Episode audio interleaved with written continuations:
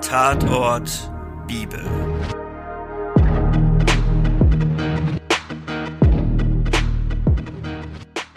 Hallo und herzlich willkommen zur ersten Folge von Tatort Bibel, ein Krimi-Podcast.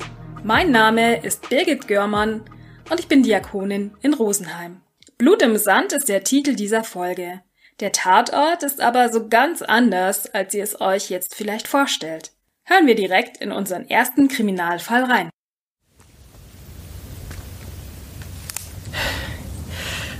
So, das war's. Ich kann nicht mehr. Mir tut echt alles weh. Die ganze Zeit bin ich gerannt, bis es dunkel wurde. Dann noch dieser beknackte Baum. Ich bin voll dagegen gerannt, wie so ein Trottel aus einem Horrorfilm. Eingeholt werden sie dann doch immer. Da können sie rennen, wie sie wollen. Vielleicht hätte ich doch zu Hause einen Zwischenstopp einlegen sollen. Einfach ein paar Klamotten in die Tasche schmeißen, was zu essen, eine Flasche Wasser, Taschenlampe, sowas. Immerhin habe ich noch Geld abgehoben. Und jetzt sitze ich hier, durchgeschwitzt, nass, dreckig, mitten im Wald und friere mir den Arsch ab. Noch nicht mal was für ein Feuer habe ich dabei, dabei ist es richtig kalt. Ein paar Stunden noch. Wenn es hell wird, schaffe ich es über die grüne Grenze. Die paar Kilometer werde ich noch hinkriegen.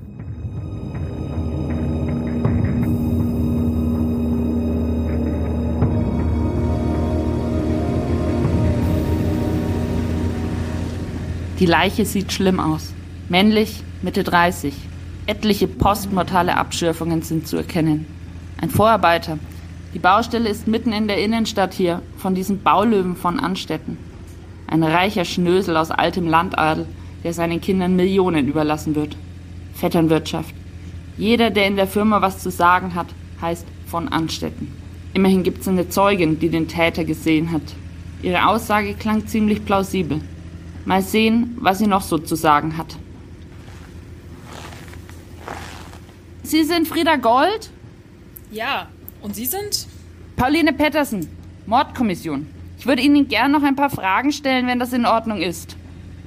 Den Kollegen von der Streife haben Sie ja eben gesagt, dass Sie den Täter beobachtet und erkannt haben? Ich habe echt gedacht, dass er mir auch was antut. Aber er hat mich nur angestarrt und ist dann abgehauen.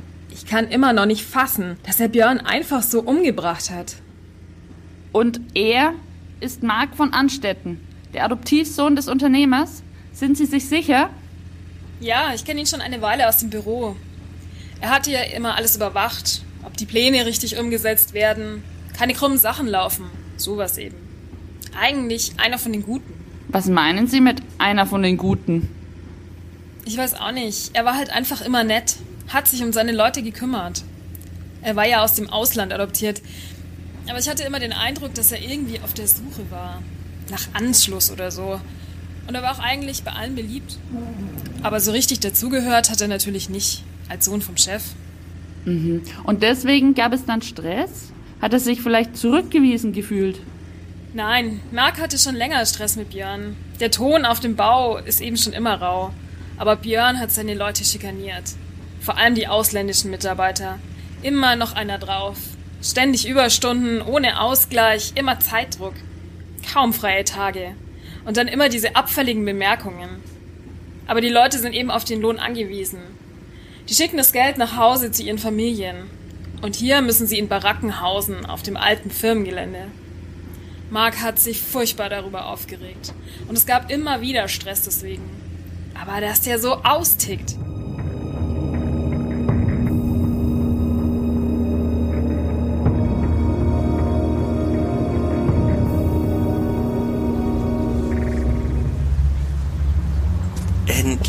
Geschafft. Die Grenze liegt hinter mir. Jetzt muss ich mich aber versorgen. Ich brauche neue Klamotten, irgendeine Bleibe, was Unauffälliges. Es ist nicht zu fassen. Ich habe alles verloren. In was für eine Scheiße habe ich mich da nur reingeritten. Ich war so wütend, als ich gesehen habe, wie Björn den Typ vom Gerüst gestoßen hat. Und wie er dabei gegrinst hat. Hätte ich da einfach zusehen sollen? Ich wollte ihn nur zur Rede stellen. Aber er hatte wieder nur diese Sprüche drauf, als wären das keine Menschen. Er hat laut gelacht und als wäre nichts passiert, hat er mich einfach da dumm stehen lassen. Ich war mir sicher, dass wir allein waren. Jedenfalls konnte ich niemanden entdecken, als ich Björn nachgesehen habe. Da bin ich ihm hinterher, damit es endlich ein Ende hat. Tja, und das war das Ende. Björn in einem Loch im Boden und der Sand voller Blut. Und als die ganze Sauerei erledigt war, sehe ich Frieda da stehen. Steht einfach nur da und starrt mich entsetzt an. Ich wollte es ihr doch erklären, aber sie hat nur geschrien, laut und durchdringend. Da bin ich einfach nur gerannt. Einfach nur weg.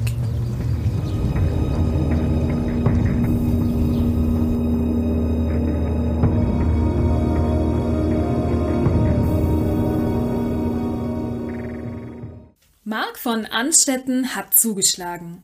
Mord, Totschlag oder Notwehr, um andere zu schützen? Darüber sprechen wir jetzt mit unserem Rechtsexperten, dem Juristen Abusa Erdogan. Hi Abu, schön, dass du dabei bist. Nehmen wir mal an, Mark von Anstetten ist dein Mandant. Ist der Fall für dich als Verteidiger dann ganz klar? Naja, also wenn man das menschlich, moralisch bewertet, dann würde ich sagen, klar, er hat hier aus Vergeltung für das Leid, das Björn anderen zugefügt hat, gehandelt. Juristisch ist die Sache, würde ich auch sagen, noch klar, aber es gibt durchaus ein paar Feinheiten, an die man als Verteidiger auch denken muss. Also zum einen steht da natürlich der Mord im Raum, zum anderen der Totschlag, der Unterschied zwischen Mord und Totschlag. Das wäre für mich als Verteidiger ein ganz wesentlicher Punkt, weil der Mord ist ja bestraft mit lebenslänglicher Strafe. Das heißt, der Täter könnte erst frühestens ab 15 Jahren aus dem Gefängnis entlassen werden. Was ist denn die Unterscheidung zwischen Mord und Totschlag? Beim Totschlag kommt es nur darauf an, dass der Tötungserfolg vorliegt. Also der Täter muss eine Handlung begangen haben, die zur Tötung des Opfers geführt hat. Das heißt, Totschlag 212 StGB ist die einfache Tötung und beim Mord müssen eben bestimmte Merkmale hinzutreten, die die Tat ausmachen. Meiner Meinung nach gibt es zwei Mordmerkmale, die hier einschlagen könnten. Das eine wäre, dass der Täter aus womöglich niederen Beweggründen handelt und das andere wäre natürlich die Heimtücke. Niedere Beweggründe liegen vor, sagt man, wenn der Täter aufgrund von Gefühlserregungen, die man im Alltag auch bekommen kann, sowas wie Wut, Verärgerung, Eifersucht, natürlich aber auch Rache, jemanden umbringt, da sagt man, dass das sittlich, menschlich gesehen auf der niedrigsten Stufe steht, heißt aber nicht, dass automatisch alles, was diese Gefühle erzeugen, rechtlich gesehen auch in, in die niederen Beweggründe fallen. Wenn man menschlich überhaupt nicht nachvollziehen kann, warum jemand einen tötet, dann ist ein niederer Beweggrund gegeben. Wäre das hier gegeben? Ich würde sagen nein, weil man kann das ja menschlich durchaus nachvollziehen, dass Mark von Anstetten hier seinen Kollegen umbringt, weil er der Meinung ist, dass dieser Mensch anderen Menschen so viel Leid angetan hat, dass sein Gerechtigkeitsempfinden betroffen ist. Dann hast du ja eben noch das zweite Mordmerkmal Heimtücke erwähnt. Damit sieht es ja vermutlich schon ein bisschen schwieriger aus, oder? Das ist hier tatsächlich ein Problem. Also rein aufgrund der Geschichte kann man ja davon ausgehen, dass das Opfer arglos war. Das heißt, er hat den Angriff überhaupt nicht hervorgesehen, hat überhaupt nicht mit dem Angriff gerechnet. War er auch wehrlos? Das heißt, konnte er sich verteidigen im Zeitpunkt des Angriffes von Mark von Anstetten? Das ist hier tatsächlich die Frage und da würde ich dem Täter empfehlen, in der Verhandlung vor Gericht nichts zu sagen, weil das Gericht muss es ja beweisen oder beziehungsweise die Staatsanwaltschaft muss es in ihren Ermittlungen beweisen und das wird relativ schwierig sein. Notwehr käme jetzt aber gar nicht in Frage, obwohl Björn ja jemand verletzt hat. Ja, Notwehr scheidet aus, weil die Definition von Notwehr ist diejenige, dass es einen konkreten Angriffes bedarf. Der muss in dieser konkreten Situation unmittelbar bevorstehen. Das ist hier einfach nicht gegeben. Wenn du an die Fälle denkst, die du jetzt so kennst, was du so schon gelesen und erlebt hast, was würdest du sagen, welches Strafmaß ist realistisch in diesem Fall? Da findet immer eine Abwägung statt. Für den Täter spricht hier auf jeden Fall, dass er das aus einer Gesinnung heraus gemacht hat, die sein Gerechtigkeitsempfinden wohl verletzt hat. Was gegen ihn spricht, ist, dass er auf der Flucht ist, ist ja klar. Er hat sich der, der Strafverfolgung entzogen. Ich würde sagen, dass wir hier in, in einem Bereich zwischen fünf bis zehn Jahren wohl in der Mitte irgendwo wären. Vielen Dank für deine Einschätzung, Abu. Die rechtlichen Aspekte haben wir jetzt beleuchtet. Aber es geht ja schließlich um eine biblische Geschichte. Und darum kommt jetzt noch Claudia Lotz dazu. Sie ist Pfarrerin an der Rosenheimer Apostelkirche und bekennender Krimi-Fan.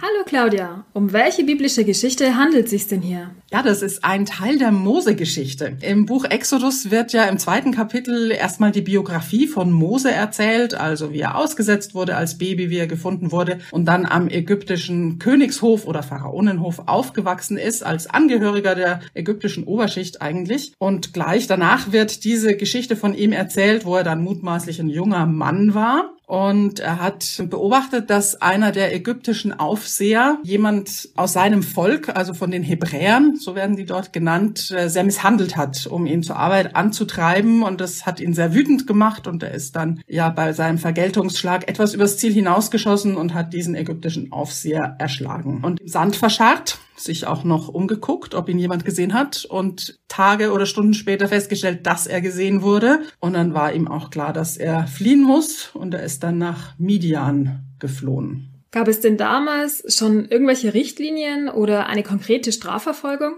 Also wenn er erwischt worden wäre, dann wäre er auf jeden Fall bestraft worden. In dem Fall wäre er unter ägyptische Jurisdiktion gefallen. Also der Pharao selbst hätte mit Sicherheit über ihn gerichtet. Zur altägyptischen Rechtslage gibt es fast keine Quellen. Man ist einfach davon ausgegangen, der Pharao ist ja von Gottes Gnaden und er hat dieses göttliche Recht und damit das Können der Rechtsprechung in sich drin und würde dann sowieso richtig urteilen. Also wir können davon ausgehen, dass der Pharao kurz einen Prozess gemacht hätte und Mose hätte die Todesstrafe verdient gehabt aus seiner Sicht. Also wenn sie ihn bekommen hätten, dann wäre er mit Sicherheit getötet worden. Aber auch wenn man in der Zeit jetzt auf das Recht schaut der Israeliten, da wäre das ähnlich gewesen. Da haben wir mehrere Quellen. Also Auge um Auge, Zahn um Zahn. Das klingt ja ganz schön brutal. Ja, Auge um Auge, Zahn um Zahn. Die bekannteste Formel des Jus Talionis, dieses Talionsrecht. Wenn jemand ein Auge verliert durch einen Kampf oder einen Streit, dann muss der Gegner mit einem Auge quasi bezahlen. Also auch nicht mehr als ein Auge. Dieses Talionsrecht hatte eigentlich etwas Begrenzendes, Strafbegrenzendes. Heute wird es oft sehr anders beurteilt, als wäre das eine sehr gewalttätige Rechtsprechung. Aus damaliger Sicht eigentlich nicht. Es hat diese Rechtsprechung oder diese Rachenahme auch eingeschränkt. important.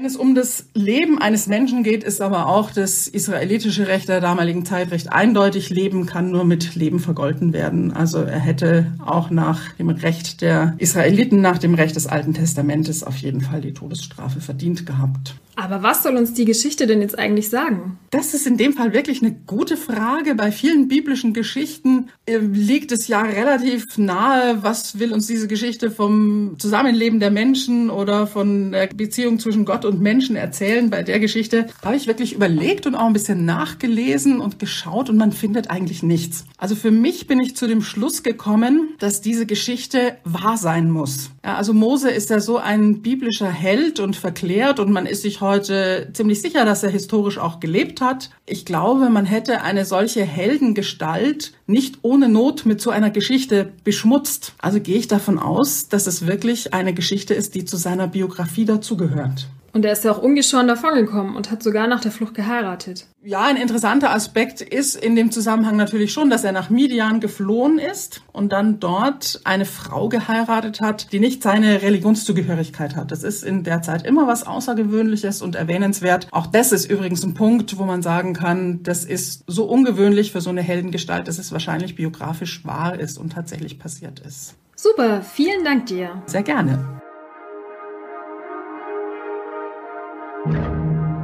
Das war auch schon unsere erste Folge. Wenn ihr den biblischen Text zu Hause gerne nachlesen möchtet, findet ihr ihn in Exodus, also im zweiten Buch Mose, im zweiten Kapitel. Ab Vers 11 dann den Kriminalfall. Wir freuen uns, wenn ihr nächstes Mal wieder dabei seid. Anregungen und Kritik gerne an tatort.bibel.web.de.